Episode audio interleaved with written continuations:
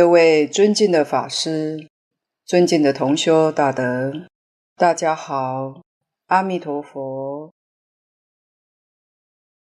请大家翻开课本第十七页，倒数第二行，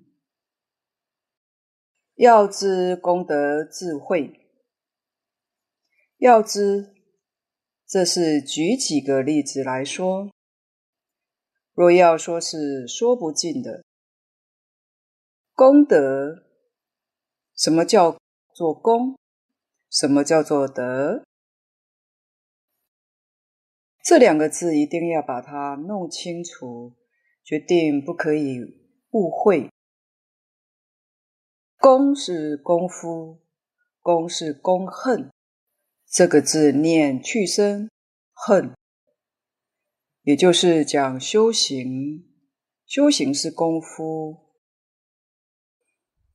德是讲果报，一分耕耘就有一分收获。耕耘是功，收获就是德。这个德跟得到的德是一个意思，就是得失的得是同一个意义。你有功夫，一定就有收获。这种功夫是真实的修行。譬如我们持戒，这是功，你一定得定。因戒生定，定就是德。修定又是功，定能开会，开会就是德。智慧开了，能破无明，能断烦恼，自己能成就无上菩提涅盘，那就是德。所以功德跟福德不一样。像我们做一点善事，出钱出力做一点善事，那是属于福德。福德所得的果报叫人天福报，人天福报不能超越轮回，功德可以超越轮回，可以脱离三界，福德是不行的。六祖慧能大师在《坛经》上也说得很明白：生死大事，福不能救，福德没有用处。像过去中国梁武帝时代，大家知道梁武帝是啮尘的佛弟子，对于佛教非常拥护，以他的地位、威力，在位的时候替佛教建造了四百八十座的寺院，帮助许多想出家的人都发愿供养。所以他度了很多人出家。当时达摩祖师来到了中国，拜访梁武帝。梁武帝就向他夸耀：“你看我做了多少功德？我的功德大不大？”他建了四百八十个大道场，度了几十万人学佛。可是达摩祖师听了之后，摇摇头，回了一句：“并无功德。”一盆凉水浇在梁武帝头上，听了很生气，话不投机，也就不护持了，弄得达摩祖师跑到少林寺去面壁九年。假如当年梁武帝要是问他，我的福报大不大？可能达摩祖师会点头说很大，因为梁武帝做的是福报，人天福报不是功德。一般来说，福德是可以分享别人的。譬如你有房子，你的房子可以送给人。你有车，车子也可以送给人。可是你修的定功，你修的智慧，却没有办法送人，因为那是功德，所以功德没有办法给人。福德是可以分享给他人共用的，功德一定是要自己修，别人不能代替。这里要把功德与福报辨别清楚。上面谈到梁武帝所做的福德，这里我们再来谈另一个对比，就是欢喜菩萨的一段故事。道正法师尊他为欢喜菩萨，是他以实际行动来教导我们。欢喜无量、喜无量心的老师，虽然表面上看似很平凡，但实际上却具有很深的智慧。他的言行举止流露出与佛菩萨非常相应的慈悲喜舍四种无量心。他是一位嘉义农家妇人。现年六十九岁，如同乡下人，每天都得勤劳的种稻子。在收割的时候，从前要用人力拖，他自己一天要拖一万多斤的稻子。有阳光的时候拖出去晒，万一下起雨来，还要赶紧拖到有遮蔽的地方。跑得气呼呼，汗如雨下，在一般人的眼中，当然是很辛苦的。可是他竟然笑得很可爱，跟道正法师说道：“我边做边念阿弥陀佛，愈做愈欢喜，感觉很甜蜜，一点都不辛苦。”我们听到这句话，真是令人肃然起敬。真的有人能够用念佛来转变心境，把辛苦都变为甜蜜。他还说，自从念佛以后，种稻子变得很轻松，边撒边念佛。以前插秧就得弯着腰。倒退着插很辛苦，插完后腰都直不起来，两腿都发麻。现在念佛播种子，不用插秧，撒一把念一声佛，愈撒愈欢喜，种田变成很简单，收成还比以前更好。欢喜菩萨最常出现的词，除了阿弥陀佛之外，就是作欢喜真简单，就是非常欢喜，非常简单。作欢喜真简单，成为他生活的信条，因为他做什么都是很欢喜，所以任何困难的事到他手上，都变得很简单。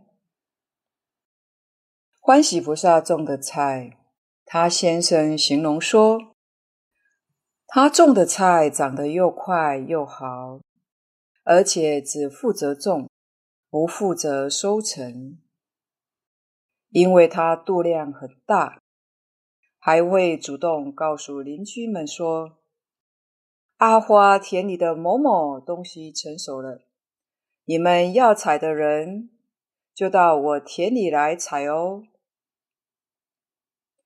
所以无论谁去采收，他都是笑眯眯的，欢喜送人。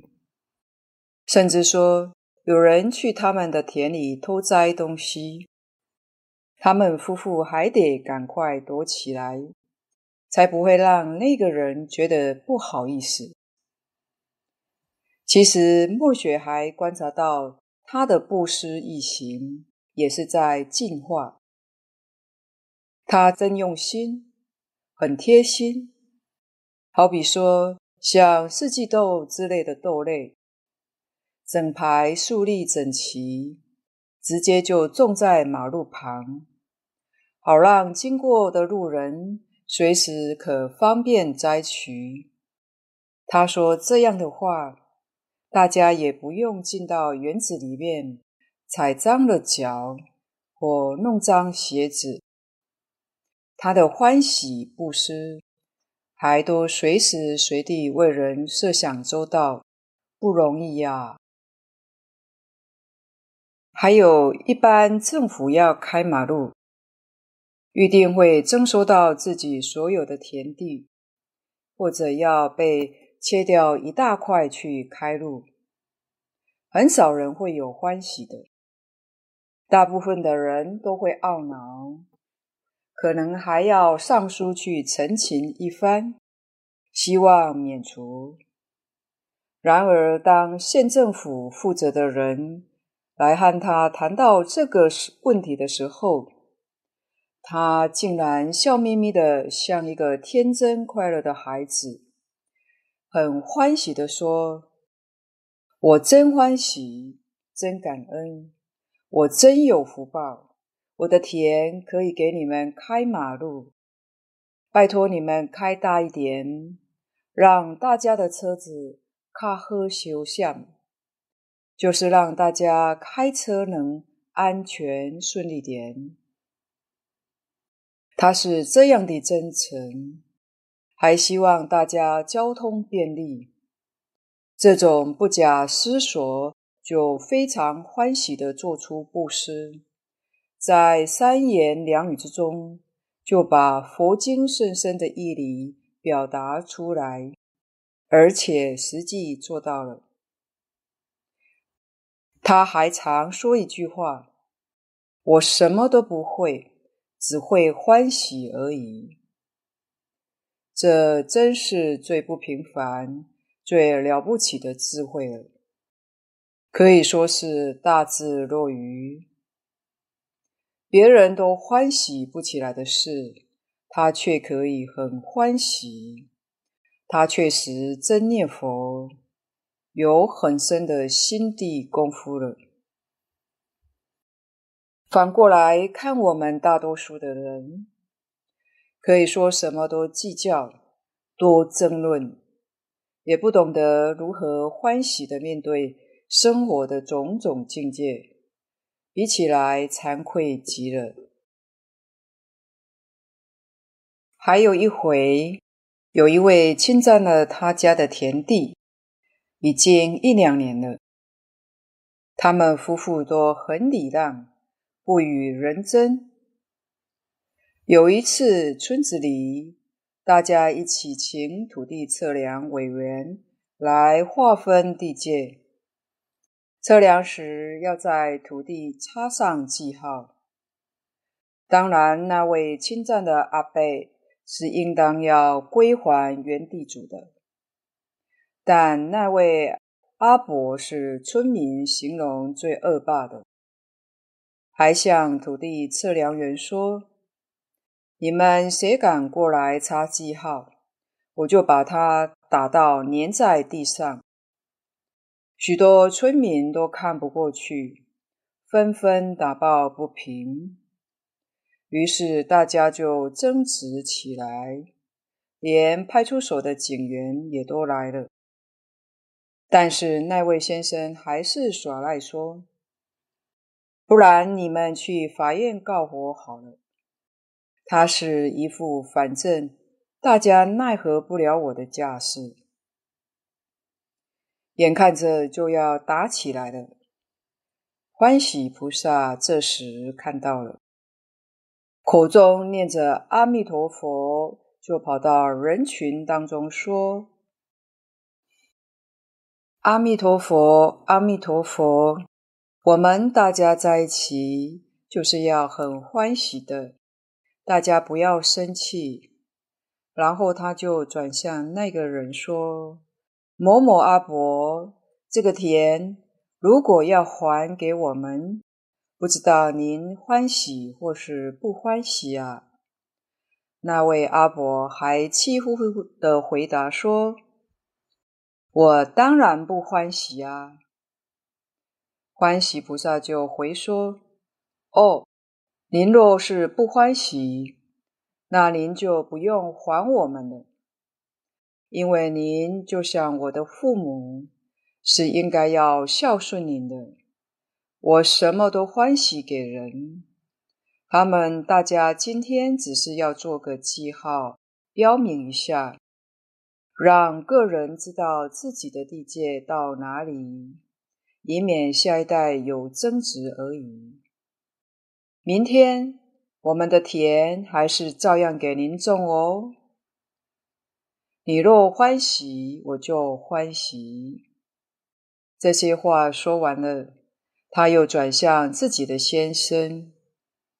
用手很和顺地在他先生胸膛抚慰了几下，笑笑着说：“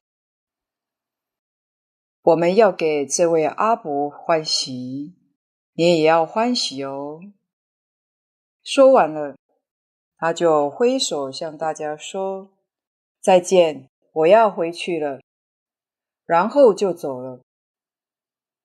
忽然，那位老阿伯。由后面叫着他的名字，他回过头去看，老伯伯流下眼泪说：“我要把田还给你们了。”在场的村民看到这个戏剧性的转变，大家都面面相讥，说：“咦，怎么这么简单啊？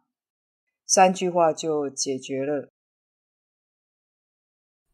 真的是众欢喜真简单，在欢喜当中，事情变得很简单。《梵网经·菩萨戒本》当中，佛讲菩萨应该升起佛性孝顺心、慈悲心，令一切众生生福生乐。道正法师引这段来赞叹欢喜菩萨，可以说他一直用佛性的孝顺心、慈悲心，给人欢喜，给人快乐。但他一向都不为自己争取什么，他都以众生的欢喜作为自己的欢喜。他常说的：“你若欢喜，我就欢喜。”众生都有佛性，无论现在他是个好人或是坏人，都具有佛性，未来都能够成佛的。他是以佛性的孝顺心善待每一位，真诚感人，对方感受到那一份的诚恳欢喜的心。自自然然也就发起佛性中本来有的慈悲，放下不应该有的贪心，这些都是在一念之间。欢喜菩萨的欢喜之光，有照亮人心的力量。真的，他的欢喜光磁场，可以说荡漾四射。莫学每次跟他在一起，或者讲电话，可以说是真的非常欢喜，无形中都被他感染的快乐无比。当公共的地界画好之后，欢喜菩萨夫妇还自动地把田再向内说，也就是说，把田埂路。完全的坐在自己田里头，让给相邻土地的人欢喜。有一段路本该一起出钱铺的，他们体谅邻居，有人年纪老了，生活比较苦，他先生也是主动说，铺路十万元，由我们出就好。其实他们的钱财每一分都是血汗辛苦赚来的。他的先生是从事建筑包工的水泥匠，做着粗重辛苦的工作，晚上一身的泥土归来，还要照顾田园。这样辛苦的工作，并没有使他们失去宽广的心胸。一家人待人非常慷慨宽大。自己却很简朴，一家人过着很和乐幽默的方式。他们家常常会传出来一阵阵开朗欢喜的笑声，真的是一家人每天都生活在极乐净土中。我们读佛经说，不是要三轮体空，不住相布施。我们顶多停留在觉悟阶段，听到他的一些言行之后，在感动之中，应该会帮助大家有更深一层的体悟。对于他们这种礼让的义行，真是由衷敬佩。这种被侵占时的礼让及欢喜布施。比单纯捐钱给慈善机构更为难得，因为他们的心没有被是非人我所污染，虽然被侵占了，也没有被愤怒的情绪所污染。佛家常常提到功德无量，怎样才算有德呢？就是要利他无我，才有德，就是要完全的利益他人，没有丝毫自私为己的心。而怎样才是有功呢？必须要心地无非，才有功，这就更难了。也就是说，心地中没有分别你错我对。你坏我好，这种是非杂念的污染，心地中没有染污，才算有功。所以，真正的功德实在是不容易修啊，并不是说捐一些钱就有功德，而是能够实行的非常自然的人，他们的心。其实早就有一切众生本来是一体这样的体悟，只是没有用言语表达出来罢了。他们有智慧，知道众生是一体的，所以不必争，也不想争，就好像手替脚穿袜子一样，也好比牙齿不小心咬到舌头。但舌头并不会怪罪牙齿生气。你我大家就如同一体的手和脚、舌与齿，所以不必争，也不必在意。这是心地功夫很高的境界。这个体悟，佛家也常以海水来领会比喻。大海表面上看起来是一波又一波，有这一波，有那一波。你是这一波，我是另外一波，有高有低。你是这个水泡，我是另一个水泡。然而实际上，本体整个就是一片海水啊。我们每个人就像是其中的一个浪，其中的一个水泡。只要有执着，执着着这一浪是我自己，那么就和别的浪划分了界限。这一浪拍打那一浪，争个你死我活。结果原来大家只是一片海水，根本没有什么胜负和高下。全是白费力气。而欢喜菩萨，他真的是暗合道妙的演出，示现给我们学习的。他可以不动干戈就遭太平，不但省力气，又有好结果。要是一般人，恐怕是真的面红耳赤，或者气得睡不着觉，什么好处也没有。以下神通道力，神通用现在的话来讲，就是能力。通是通达的意思，是没有障碍，通达。神是神奇莫测，别人想不到的，你会，你去做，样样都没有障碍，样样都做得尽善尽美。像今天一些科学专家发明了许多新科技，在佛法里面讲，都叫做神通。它对于光、对电、对这些东西都能通达，这是一般人看起来非常神奇的。神通是这个意思。用现代话来讲，就是技术能力。道力在佛法上是讲界定慧的能力，现代话是说修养的功夫。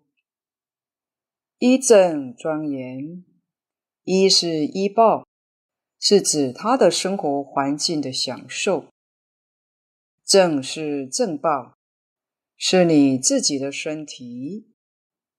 庄严就是我们讲的真善美慧。说法化度，说法，他有智慧，他有非常好的教学方法，使听的人很容易明了，很欢喜的接受。这是教学法的善巧。化度。度用现在的话来说，就是帮助人、协助别人。化就是帮助他变化气质，帮助他化凡成圣。这是从教学的效果上来说，如果教学不能产生变化，这个教学的目的没有办法达到。譬如前面说的，我们必须要把业力变成愿力，那我们就真的受用了。我们这一次就没有白学，这是略举几条。总而言之，一一无量也，这个意思很浅显，大家应该都懂。就像赞美佛的一些话，无所不知，无所不能，这是阿弥陀的意思。其他一般宗教赞美上帝全知全能，也差不多就是这个意思。这也是我们佛法修学最高的目标，是要在宇宙人生当中。确实能做到无所不知，无所不能。下面一切经口通名为经，对上五字是通别何为题也。经口是对佛的赞叹，佛亲口所说的，后来的人都尊称为经典。大智度论云：佛法有五种人说：一者，佛自口说；二者，佛弟子说；三者，仙人说；四者，诸天说；五者，化人说。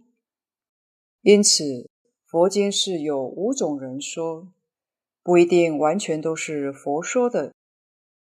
但是除佛自己亲说的以外，其他的四种人，就是佛的弟子，有仙人、化人以及诸天说，但他们所说的必须要得到佛的印证，也就是得到佛的同意，这都能称之为经。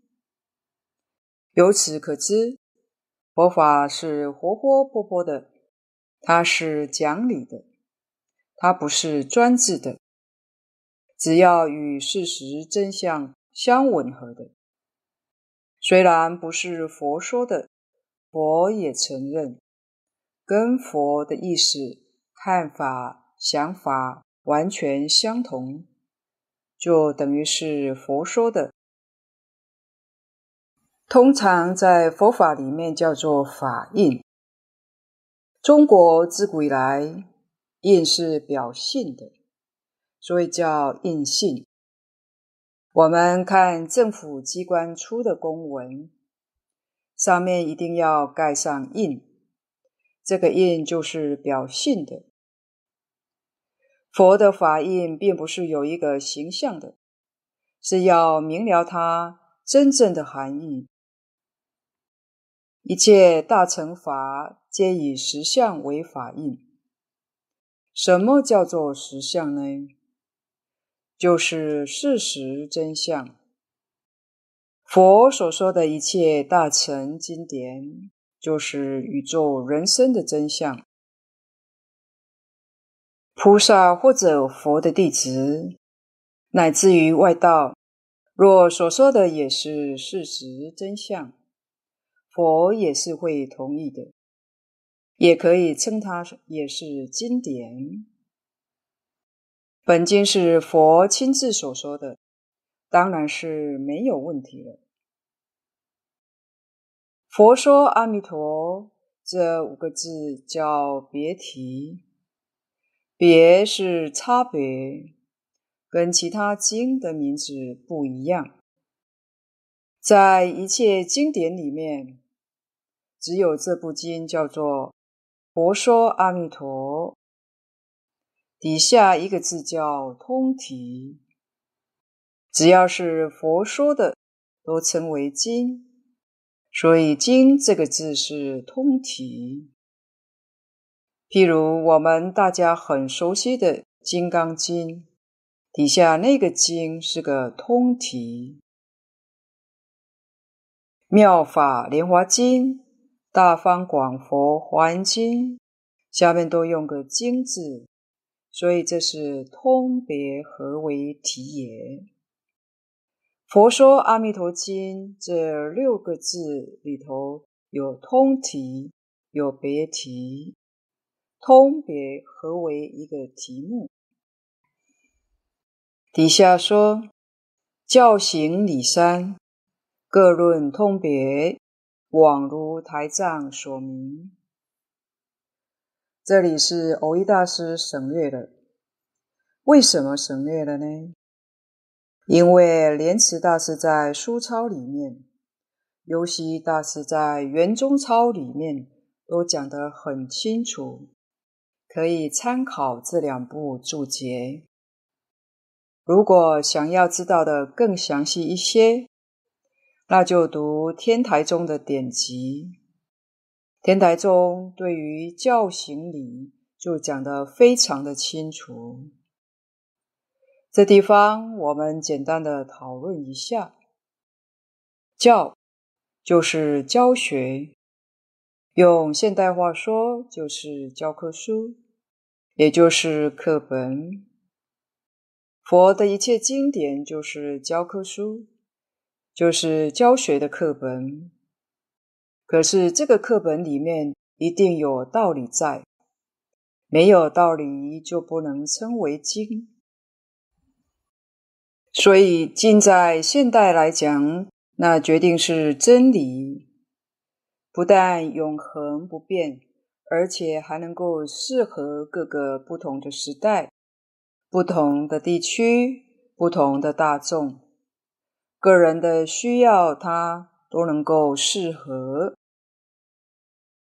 这个很不可思议，这就是理。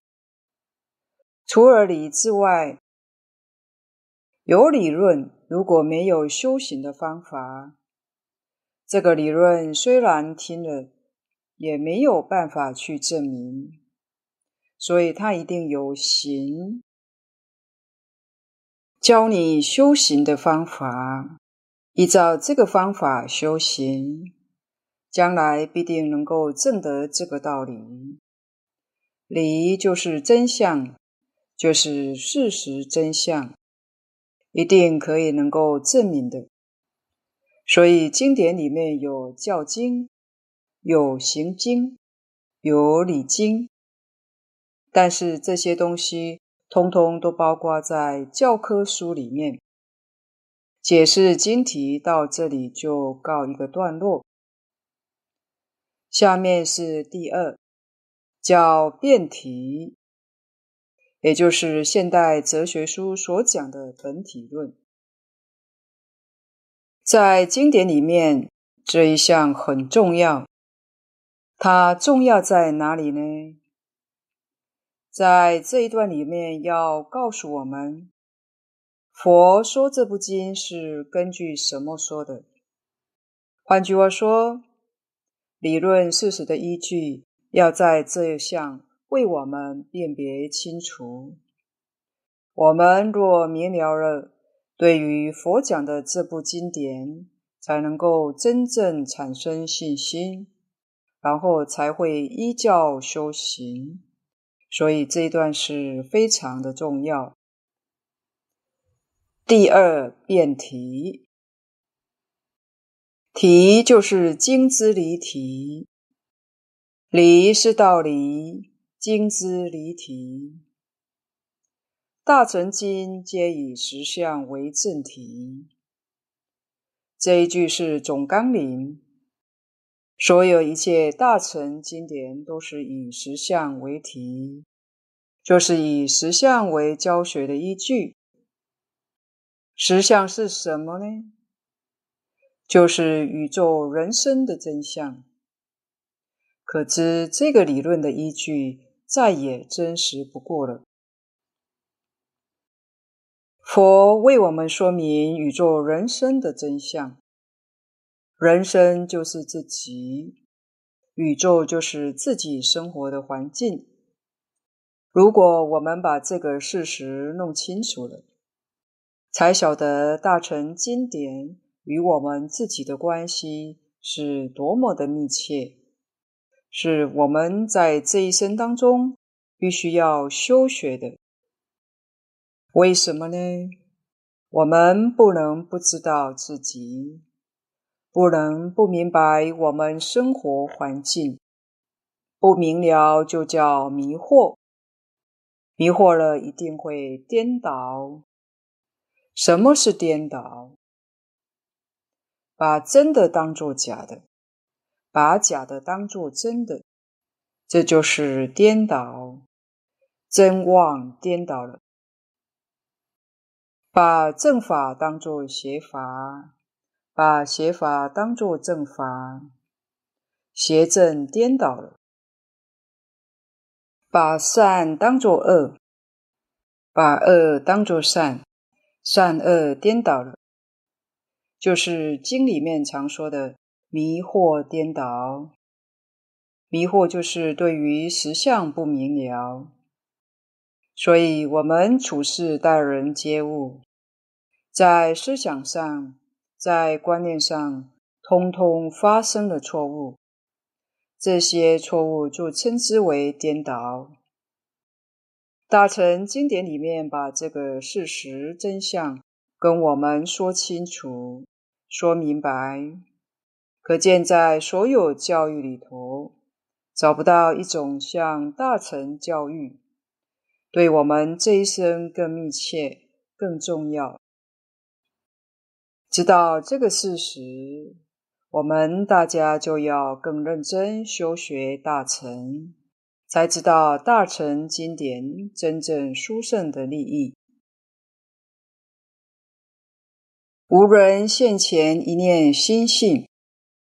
不在内，不在外，不在中间，非过去，非现在，非未来，非青黄赤白，长短方圆，非香，非味，非触，非法。这段话很难懂，但又非常重要，确实是将事实真相简单明白的为我们宣说出来。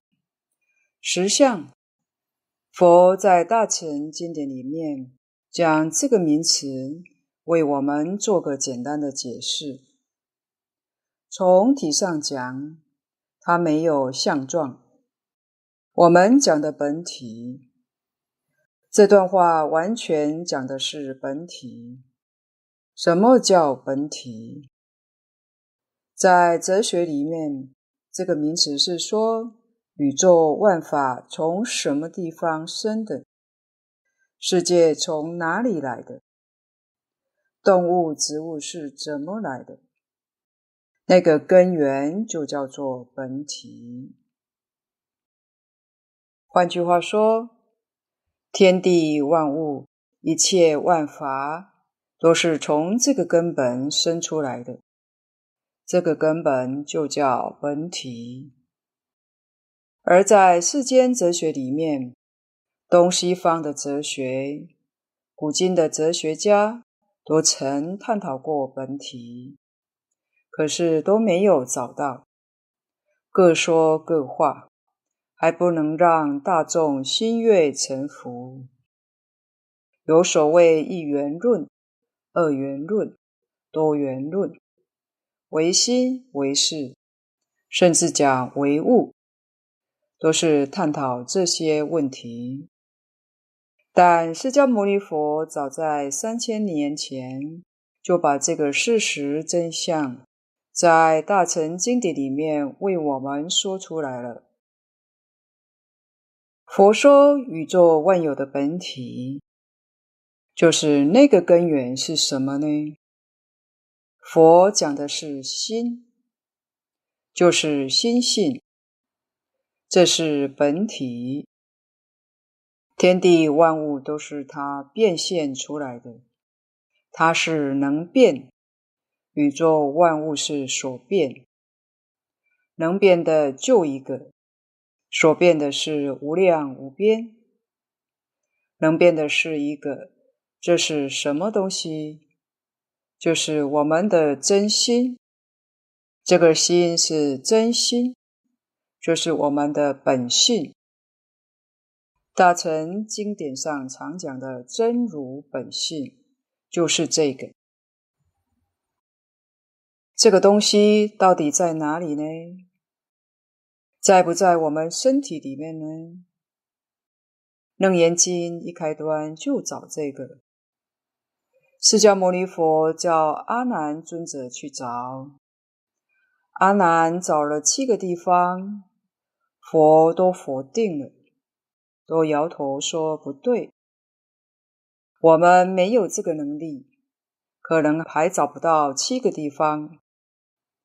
这段话要研读。楞严经才能够体会这几句话的味道。为什么说不在内，不在外？正因为它不是形象，没有形象的，它也没有色彩，没有相状，但是它有，不是无。所以佛法里面常用一个字来形容它。用空，但空又不好懂。空不是什么都没有，空它还是有个空相。心经上讲，色即是空，空即是色，色不异空，空不异色。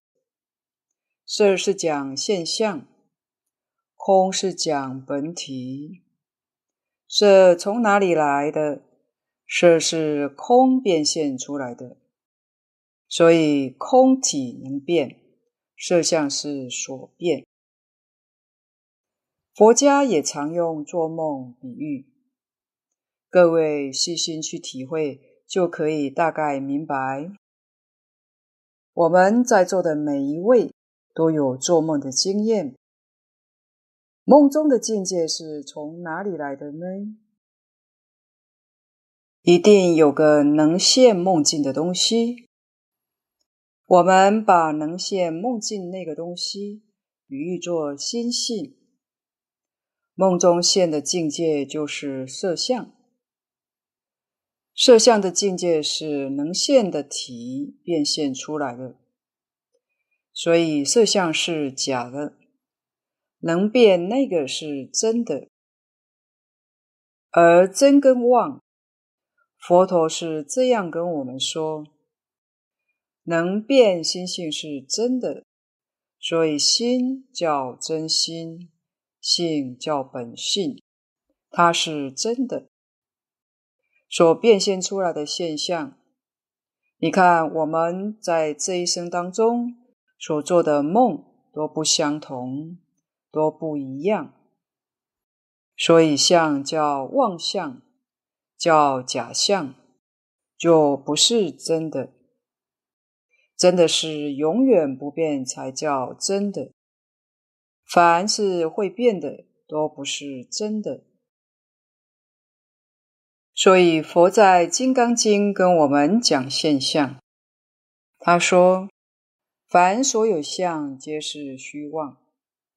现象是虚妄的。”但是能现现象的体是真的，为什么呢？它不变，相会变，体不会变。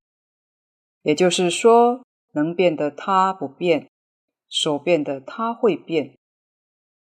所以能变是真的，所变是假的。宇宙是它变现出来的。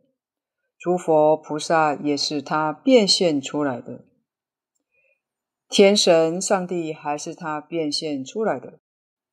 我们现前自己这个身体，以及我们接触的世界，也都是他变现出来的。连我们不能够见到的恶鬼道、地狱道，也是他变现出来的。执法界一正庄严，一就是生活环境，正就是本人。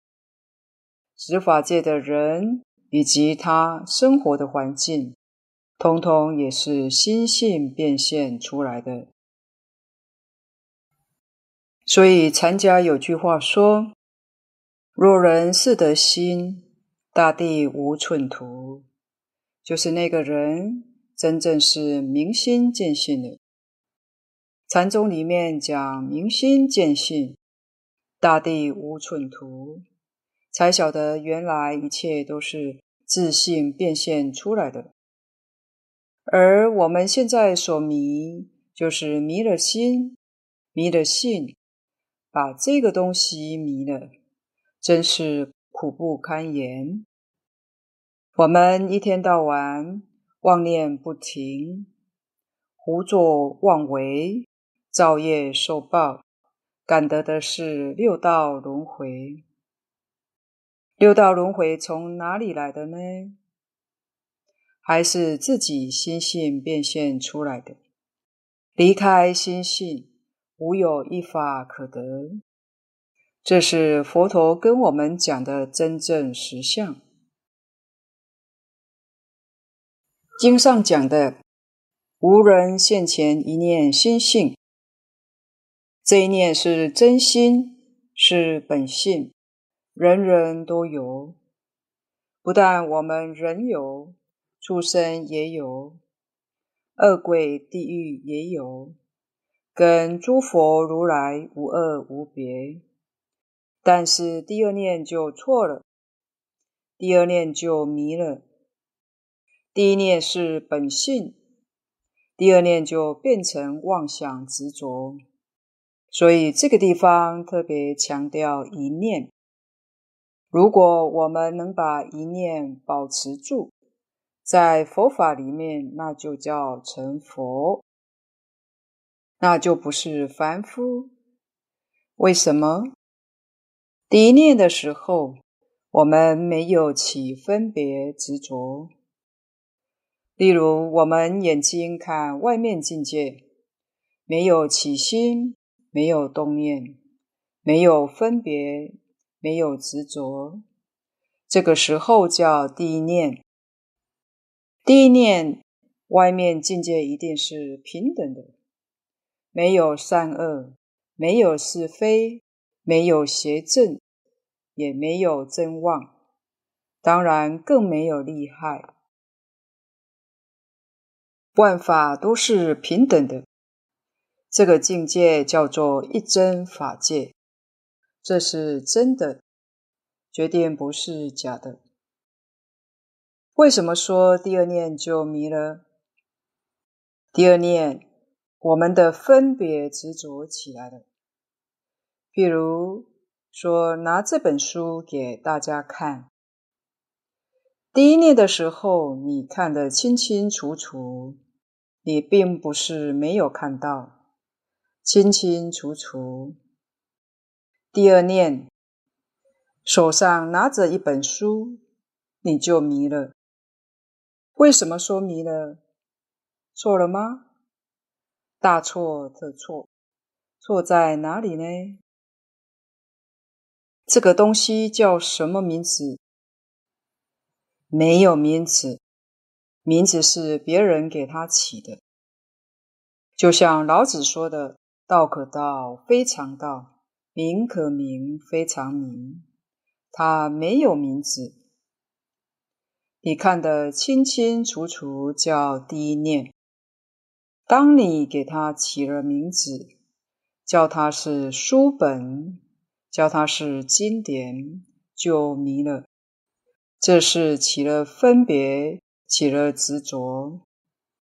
从分别执着里面，就起了贪嗔痴慢，就生出烦恼了。所以，诸佛菩萨有什么本事呢？他们的本事就是保持第一念永远不变。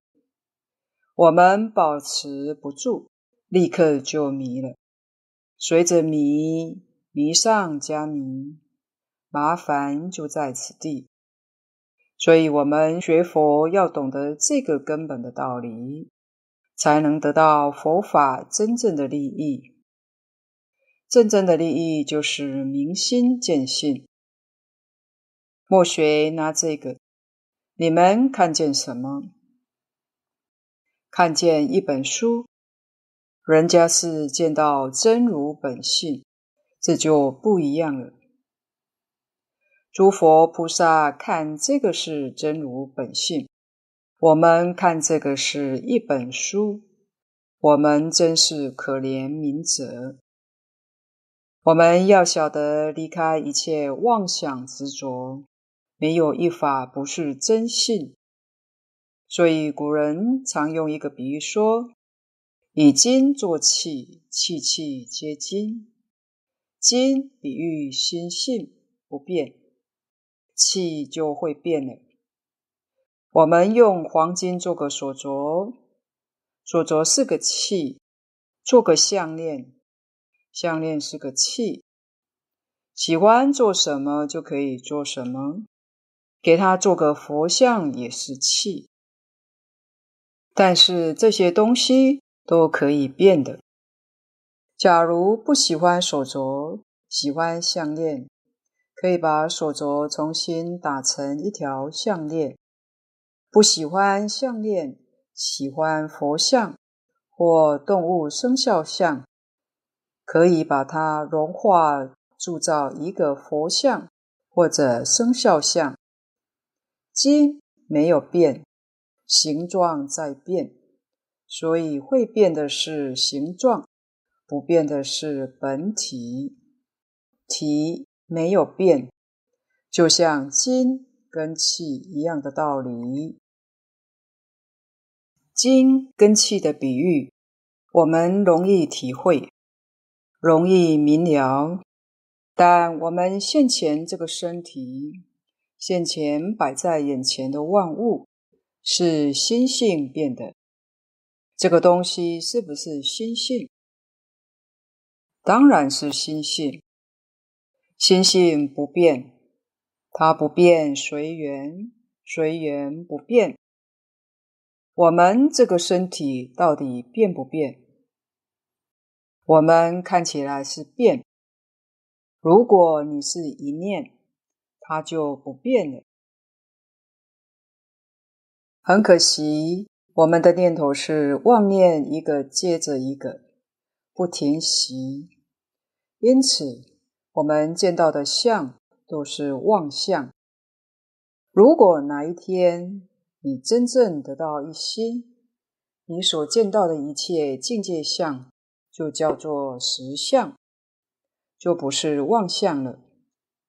你就真正见到实相。那实相是什么样子？实相是所有一切法不生不灭。佛经里头有个名词叫无生法忍。无生是讲一切法不生不灭，法是指一切法，一切法确实没有生灭。忍这个字当作认可，就是同意的意思。佛讲一切法不生不灭，他同意。他承认，为什么呢？因为他也见到了，但是我们现在没有办法同意，也没有办法承认。为什么？也因为我们没有见到。我们看到动物有生老病死，植物有生住异灭，矿物有成住坏空。我们看到所有一切法都是生灭的，这个原因在哪里？因为我们用生灭心看法都是生灭法，但诸佛菩萨用的是不生不灭的心，看一切法就不生不灭，就是这么一个道理。哪一天我们自己功夫达到一心了？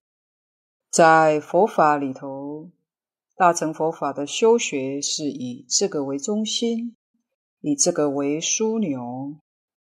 禅宗里面称之为禅定，我们念佛法门里面称为一心。